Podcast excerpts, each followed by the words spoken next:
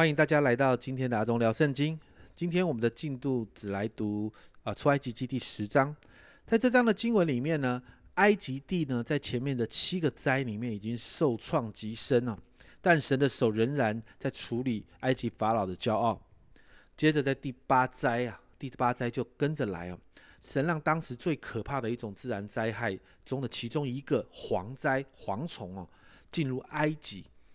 在出埃及第十章的呃十三到十五节啊，这里说摩西就向埃及地伸杖，那一昼一夜，神使东风刮在埃及地上。到了早晨，东风把蝗虫刮了来，蝗虫上来落在埃及的市境，甚是厉害。以前没有这样的，以后必也啊也必没有，因为这蝗虫遮满地面，甚至地都黑暗了。又吃地上一切的菜蔬和冰雹上啊冰雹所剩的树上的果子。埃及遍地无论是树木或是田间的菜蔬，连一点青的也没有留下了。呃，如果你在网络上搜寻蝗灾哦，那个蝗灾带来的灾害实际上是真的非常可怕，所有的植物被吃光光哦。那我们看到这个蝗灾来的又快又急，最重要的，过去在。那个冰雹的灾害里面，被冰雹打坏，还剩下一点点的植物，现在全部被吃光了。也就是说，经历了这个蝗灾之后，在埃及遍地已经没有任何的食物可以吃了。这其实也在击打埃及当时在管理农田谷物丰收的许多的神哦。在这一次的灾祸里面，你看到法老再一次承认他的错误，但是。跟过去一样，当蝗虫一离开之后，法老的心持续的刚硬。接着，你看到神就让第九灾黑暗之灾降临，这是在十灾里面最超自然、最极度超自然的一个状况。出埃及地第呃十章的二十二到二十三节，这里说到摩西向天伸杖，埃及遍地就乌黑了三天。三天之久，人不能相见，谁也不敢起来离开本处，唯有以色列人家中都有亮光。你看到一个很特别的现象：三天，整整三天，天是黑的。哇，这个在我们人类的历史里面，很几乎没有出现类似的状况。而且这个黑暗只有笼罩在埃及地，以色列人住的地方没有这个状况。所以你看到这是一个很特别的状况哦，这是一个极度超自然的一个一个一个状况跟灾害，这也在击打当时啊埃及在敬拜的一个非常他们觉得非常伟大的神，叫做太阳神。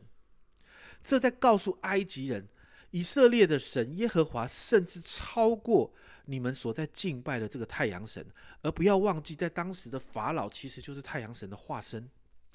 但是你看到那个当时的埃及法老面对这样的状况的时候，你仍然看到圣经上说他的心刚硬，不让以色列人离开。甚至在第十章的呃最后一节二十八节哈，法老对摩西说：“你离开我去吧，你要小心，不要再见我的面，因为你见我的那日，你就必死。”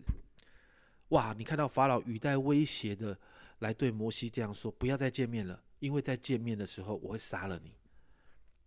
当然，我们熟悉出埃及记的整个过程的里头，你知道后面还有一个更大，让法老更不舒服的，甚至法老自己也受到伤害的啊，自己家里面也受到伤害的吉杀长子之灾在等着。但我们看到圣经里面总是有这样的记载：耶和华使法老刚硬。其实不是，好像读这个耶和华使法老刚硬的时候，好像法老的刚硬是神做的，其实不是的哈。这比较贴近原文的翻译是“神任凭”哦，那个“死”哈是任凭的意思，是是神任凭法老刚硬，也就是说，神在所降下的这些灾祸的里面，法老那一种刚硬的态度是自己的骄傲带出来的，而神就暂时的任凭他，但却在一次一次的灾祸里面增加那个强度，希望法老能够整个服下来。但我们看到后来，法老人是没有。很多的时候，神在调整我们的属灵生命，也会让我们经历许多的不太舒服的状况，经历一些不太舒服的人事物，好让我们可以回转归向神，重新与神对齐。但如果我们的心仍像法老一样刚硬，有时候你会确实，你我都会确实经历一些强度不断增强的管教，但神的管教是好的，家人们，神的管教是好的。箴言三章十一节这里说：“我儿，你不可轻看耶和华的管教。”这个管教原文或者是可以翻译成惩治，也不可厌烦他的责备。希伯来书十二章十到十一节。这里说，生生的父都是暂随己意管教我们，唯有万灵的父管教我们，是要我们得益处，使我们在他的圣洁上有份。反管教的是，当时不觉得快乐，反觉得愁苦；后来却为那精炼啊精炼过的人结出平安的果子，就是义。所以，如果今天在收听的家人朋友们，你正在一个不太舒服的状况里面，来到神的面前，求问他，是不是正在经历与面对一些从神来的生命调整？如果是，为自己来祷告，求圣灵帮助你，可以很快的过关，很快的调整完毕。你知道，每一次的管教和修剪，都是要让我们的生命变得更好的必经之路。只要我们不要学像法老，不要学像法老，在一次一次的那个灾祸跟管教的里面，仍然学不会这个教训，我们。就有办法慢慢的依靠圣灵来过关。我祷告每一个人，在这个经历这个修剪的当中，都可以一次就过关，然后我们的生命就可以成长，持续可以成为更多人的祝福。这是阿忠聊圣经今天的分享，我们明天再见。